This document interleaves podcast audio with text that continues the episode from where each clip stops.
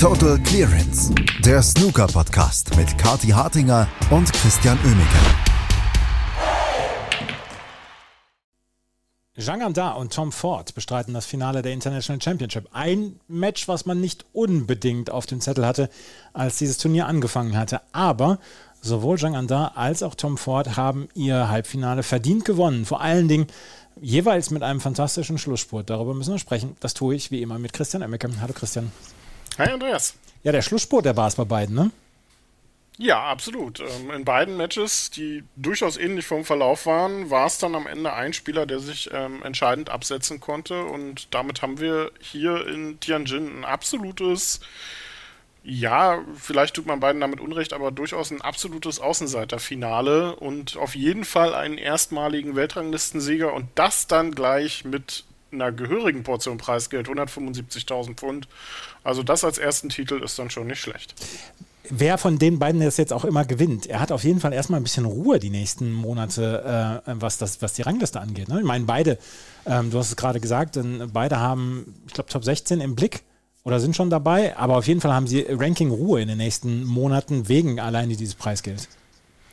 Ja, Zhang Anda ist schon noch ein bisschen von den Top 16 weg, es sei denn, er gewinnt das jetzt natürlich. Dann äh, müsste ich jetzt mal nachrechnen, ist er vielleicht sogar schon drin, aber auf jeden Fall in der Nähe. Mhm. Ähm, aber was wichtiger ist, ist, äh, beide müssen sich dann jetzt erstmal auch keine Sorgen machen um äh, diese äh, Turniere, wo die besten 32, besten 16, besten 8 dabei sind. Da sind sie jetzt dann erstmal sehr gut platziert, also was äh, World Grand Prix Players Championship und Tour Championship angeht. Und das sind ja auch gerade im Hinblick äh, auf den Rest der Saison wichtige Turniere, weil da häufig ja dann äh, die Spieler nicht dabei sind, die es eigentlich gebrauchen könnten, gerade im Hinblick auf äh, die WM.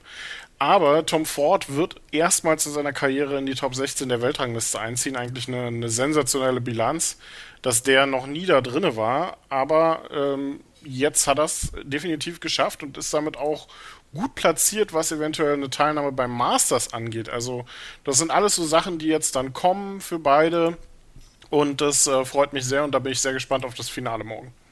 Dann lass uns doch mal über das erste Halbfinale sprechen, nämlich zwischen Tom Ford und Jordan Brown.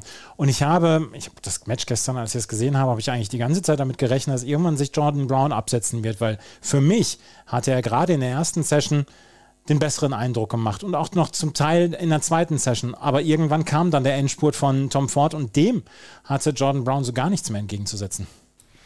Ja, Tom Ford hat äh, es ähnlich wie äh, Ronnie O'Sullivan heute ähm, geschafft, in der ersten Session das Match ausgeglichen zu halten, obwohl der andere doch deutlich ähm, besser war. Jordan Brown startete ja phänomenal mit äh, drei hohen Breaks direkt ins Match rein zu einer 3-0-Führung, stahl Tom Ford ja dann auch den dritten Frame und es stand relativ schnell dann 3 zu 0, ohne dass Tom Ford da so wirklich viel gegen machen konnte.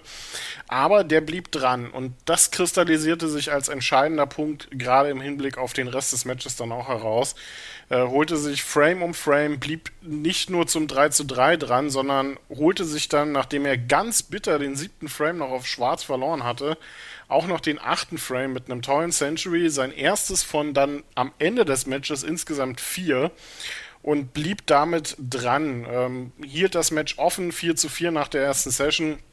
Und am Abend war Tom Ford dann deutlich präsenter. Das Match war offen von der ersten Minute an. Jordan Brown musste deutlich mehr machen, um auch die Frames zu holen. Klar, begann wieder brillant mit einer 134, aber danach ähm, im zehnten Frame mehrere Chancen nicht genutzt. Tom Ford jetzt deutlich besser in der Chancenverwertung. Hätte auch den elften Frame durchaus schon gewinnen können, ähm, aber den holte sich Jordan Brown dann nochmal auf die Farben. Und dann gingen die letzten vier Frames nach 6-5 Führung für Jordan Brown allesamt an Tom Ford. John Brown hat da insgesamt noch ja so ungefähr vier, fünf Bälle gelocht. Mehr war da nicht zu holen. Drei Centuries hintereinander weg von Tom Ford. Brillant aufgespielt zu dem Zeitpunkt. Wirklich auch tolle Bälle gelocht. Immer wieder richtig toller Einsteiger. Und äh, sich ja auch die letzte Chance im 15. Frame dann wieder durch einen tollen Einsteiger und vor allem durch eine sehr gute Safety davor erarbeitet und steht so völlig verdient hier im Finale. Für ihn das zweite Ranglistenfinale in diesem Jahr schon, äh, nachdem er ja beim German Masters schon im Endspiel stand, dort ja klar gegen Ali Carter verloren hat letztendlich, aber jetzt ein ganz anderer Spieler nochmal ist, glaube ich. Und ähm, der wird nicht unbedingt mit wenig Selbstvertrauen in dieses Finale reingehen. Absolut tolle Leistung. Tolle Turnierwoche für Tom Ford, egal was jetzt noch passiert. Er hat vor allen Dingen am Ende der Session hat er immer so einen, ja, Standpunkt gesetzt. 100, äh, mit dem ist er ins letzte oder aus dem letzten Frame rausgegangen, 4 zu 4 nach der ersten Session und dann, du hast es ja gerade erwähnt, die drei Frames vor dem letzten Frame, die waren einfach ein Statement von ihm. 133, 101, 109. Das ist fantastisch. Da hat er ähm, John Brown quasi gar keine Chance gelassen. Und wenn der eine Chance hatte, dann hat er sie nicht nutzen können. Und das fand ich wirklich beeindruckend. Die 57 dann im letzten Frame, um dann ja auch über die Ziellinie zu kommen, weil so viele Finals hat er dann auch noch nicht gespielt, Tom Ford. Das ist schon bemerkenswert. Absolut. Und äh, was er jetzt dann noch draus macht, ist noch mal eine andere Frage. Aber alles, was jetzt äh, kommt, ist im Prinzip ja nur noch Bonus. Äh, klar, wenn du jetzt zum, äh, zum zweiten Mal äh, in so kurzer Zeit in einem Finale stehst, und ich glaube, es ist jetzt äh, für ihn insgesamt dann auch das dritte oder vierte Mal, dass er im Weltranglistenfinale steht, dann möchtest du das natürlich auch holen, dann willst du da unbedingt dabei sein. Aber äh, die Art und Weise, wie er das in dieser Woche dann auch spielerisch gelöst hat, ist nochmal was ganz anderes. Äh, es freut mich wirklich äh, sehr, dass Tom Ford das so durchgeziehen konnte, vor allem auch in dieser Woche. Also wirklich absolut brillante Leistung. Und ich bin gespannt, was er jetzt daraus macht. Denn er steht jetzt erstmals in den Top 16, wird wahrscheinlich auch beim Masters dabei sein, je nachdem, was äh, bei der UK Championship dann noch passiert. Das ist ja das letzte Turnier, wo sich dann daran noch was drehen kann. Ähm, und das äh, wäre auch schon mal einfach ein, ein Riesenstatement in diese Richtung. Und ähm, er, ist, er wird qualifiziert sein, in jedem Fall für, die, für den World Grand Prix, auch für die Players Championship sieht es damit jetzt schon gut aus. Und das sind Turniere, die Tom Ford nicht unbedingt als Stammgast in den letzten Jahren ab, äh, ähm, absolviert hat. Da bin ich gespannt, wie das weitergeht. Also jetzt schon Riesenturnierwoche und ich drücke ihm die Daumen für morgen. Tom Ford steht also im Finale und dort trifft er auf Zhang Anda. Und wo wir von Endspurten und Endspürten treff, sprechen, da müssen wir dann Zhang Anda natürlich dann hervorheben, weil der hat heute ein 4 zu 6 gegen Ronnie O'Sullivan aufgeholt und daraus ein 9 zu 6 gemacht. Und das ist in der ganzen langen Karriere von Ronnie O'Sullivan auch noch nicht so häufig passiert, der ja immer so als der perfekte Frontrunner gesehen wird. Und nach den ersten beiden Frames heute in der Abendsession sah es dann auch so aus, als könne Ronnie O'Sullivan hier wegziehen. Aber Zhang Anda hat dann die Fehler ausgenutzt. Und äh, was ich dann heute das Gefühl hatte, war, dass Ronnie O'Sullivan vor allen Dingen so ab dem Frame 12, 13 dass er einfach überhaupt nicht mehr am Tisch war. Wie ging es dir heute? Ja, er hat das ganze Match über ja auch durchaus Probleme gehabt. Auch zu Beginn äh, der, der ersten Session oder eigentlich fast auch die gesamte erste Session über äh, war er nicht wirklich präsent im Sinne von, ähm, da steht der Ronnie O'Sullivan am Tisch und ich weiß, der macht aus der Chance, die da vor ihm liegt, macht der ein frame-entscheidendes Break. Dieses Gefühl hatte man heute wirklich sehr selten. Der hat zwar vier Frames äh, letztendlich dann auch mit höheren Breaks gewonnen, aber das waren teilweise auch nur 50er-Serien. Einen einzigen Frame hat er mit einer 99 gewonnen, also wirklich mal aus einer Chance heraus. Und das ist schon eine Bilanz, die man bei Ronnie O'Sullivan jetzt nicht so häufig sieht.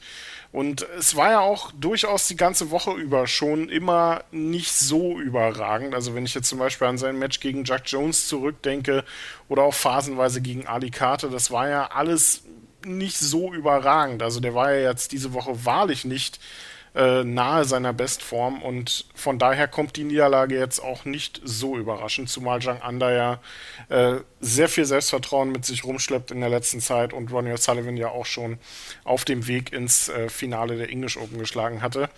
Also das ist eine, vielleicht eine überraschende Niederlage, auch insofern, dass Ronnie O'Sullivan ja jetzt dann keinen guten Einstieg für seine Doku hat, die ja jetzt gedreht wird. Ähm, da haben ja alle damit gerechnet, da muss er ja jetzt die International Championship gewinnen.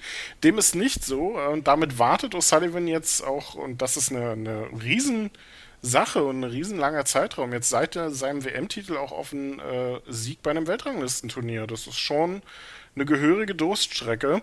Einladungsturniere kann er natürlich gewinnen, wie er möchte, aber so ein bisschen muss er dann auch aufpassen ähm, im Hinblick auf seine Position in der Weltrangliste, denn der verliert ja zum Saisonende die Punkte aus der Weltmeisterschaft von äh, 2021, äh, 2022 und da muss er gucken, wo er da in der Weltrangliste bleibt. Und da bin ich echt gespannt, ob er da nochmal was rausholen kann. Aber jede gute Sportdoku fängt mit einer Niederlage an. Christian. Ja, okay, dann, dann hätte, dann, aber die, fängt sicherlich jetzt nicht im Halbfinale an. Also das äh, muss man auch mal gucken. Aber nein, ja, aber aber er nein, aber das, also so du meinst, geht er holt, jetzt nicht. die, er holt jetzt die UK Championship. Das kann So. natürlich auch sein, ne? Das, So das geht das nicht in Sportfilmen. Man fängt nicht mit dem Turniersieg an. Ja gut, ich meine, die, die, die, äh, die Nationalmannschaft hat auch eine Doku über die WM in Katar So. gedreht. Aber okay, andere, anderes Thema. So ganz so schlimm wird es, glaube ich, für Ronnie O'Sullivan nicht werden. Aber er muss sich spielerisch noch ein bisschen steigern. Und äh, da gehört dann vielleicht auch mal ein bisschen mehr Matchpraxis dazu. Und da bin ich vielleicht bei der nächsten Woche, wenn es dann mal nach Großbritannien geht und er beim Champion of Champions dabei sein könnte. Ich hoffe, dass dann nicht medizinische Gründe dagegen sprechen, dass er dabei ist. Champion of Champions vielleicht auch gutes Stichwort, denn mit der Niederlage von Ronnie O'Sullivan heute ist äh, Ding Junhui raus, was das Champion of Champions angeht. Der Sieger, wer auch immer es wird, morgen Tom Ford oder Zhang Anda wird dann den letzten Platz kriegen im Turnier der Turniersieger. Es sei denn natürlich, Ronnie O'Sullivan sagt jetzt wirklich für das Turnier nächste Woche ab, wovon ich mal nicht ausgehe. Aber ähm, vielleicht noch ein Wort zu Zhang Anda. Also der hat äh, das fantastisch gemacht, hat seine Chancen ausgenutzt, ist ruhig geblieben, hat zu keinem Zeitpunkt heute, auch als das Match ja ein bisschen zu kippen drohte, also es gab ja im Prinzip zwei Phasen. Zum einen ja in der ersten Session, als Zhang Anda das Match relativ gut im Griff hatte und Ronnie O'Sullivan dann zum Ende der Session noch äh, ihm den siebten Frame ja stahl und äh, den achten Frame mit einer 99 holte und damit mit 4 zu 4 aus der Session rausging, obwohl Zhang Anda durchaus hätte 5-3, vielleicht sogar 6-2 vorne liegen können. Und in der zweiten Session, als O'Sullivan dann 6 zu 4 führte. Und zu keinem Zeitpunkt ist er irgendwie nervös geworden oder hektisch. Er ist ruhig geblieben, hat konsequent auf seine Chancen gewartet und die dann auch ähm, vor allem gegen Ende des Matches in sehr guter Art und Weise ausgenutzt und O'Sullivan damit ein bisschen die Butter vom Brot genommen. Und das ist vielleicht auch eine Niederlage, an der O'Sullivan ein bisschen mehr zu knabbern hat als ähm, jetzt bei den English Open, als er gegen ihn verloren hat über Best of Seven. Weil über zwei Sessions oder über so lange Distanzen Ronnie O'Sullivan zu schlagen, gerade wenn der schon mal vorne gelegen hat in dem Match, das ist wirklich was, auf das nicht viele Spieler zurückschauen können. Nee, Zhang Anda hat eine bravouröse Leistung heute gebracht. Und das ist etwas, was auch nicht äh, unter Te Teppich gekehrt werden darf. Die Leistung von Zhang Anda war, obwohl Ronnie O'Sullivan nicht im Vollbesitz seiner Kräfte, Schrägstrich im, in der Bestform war, ähm, ist das eine wirklich herausragende Leistung von ihm gewesen. Nach 4 zu 6 nicht den ähm, Kopf in den Sand zu stecken und dann weiterzumachen, die letzten fünf Frames einfach auf diese überzeugende Art und Weise zu gewinnen, das war wirklich ganz, ganz hervorragend. Wir werden morgen das Finale zwischen Zhang Anda und Tom Ford erleben. Was erwartest du? Ja, was erwarte ich? Das ist eine gute Frage. Also es könnte in beide Richtungen gehen. Beide können ja eigentlich relativ befreit aufspielen, da sie ja in Anführungsstrichen als Außenseiter gelten. Aber sowohl für Tom Ford als auch für Zhang Anda ist das jetzt das zweite große Weltranglistenfinale in relativ kürzester Zeit. Ich meine, gut, Tom Ford, German Masters ist ein bisschen länger her als Zhang Anda bei den English Open gegen Judd Trump. Aber äh, für beide ist es die Riesengelegenheit, endlich den ersten Titel zu holen. Für Tom Ford ja nochmal in besonderem Maße, da er durchaus als einer der Spieler gilt, äh, als einer der besten Spieler gilt, die noch nie einen Titel geholt haben. Zhang Anda kam ja jetzt erst in den letzten Monaten so wirklich in die absolute Weltspitze.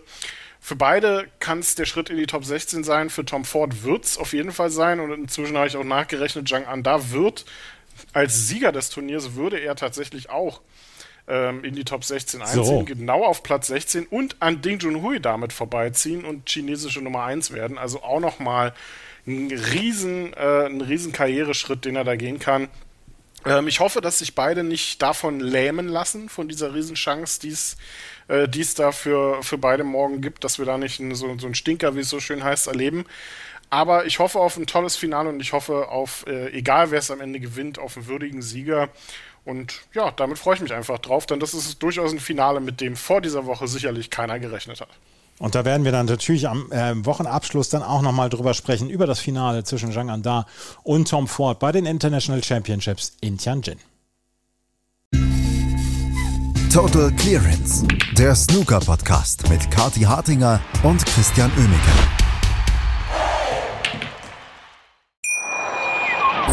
Wie baut man eine harmonische Beziehung zu seinem Hund auf? Puh, gar nicht so leicht. Und deshalb frage ich nach, wie es anderen Hundeeltern gelingt, beziehungsweise wie die daran arbeiten. Bei Iswas Dog reden wir dann drüber. Alle 14 Tage neu mit mir, Malte Asmus und unserer Expertin für eine harmonische Mensch-Hund-Beziehung, Melanie Lippisch. Iswas Dog mit Malte Asmus. Überall, wo es Podcasts gibt.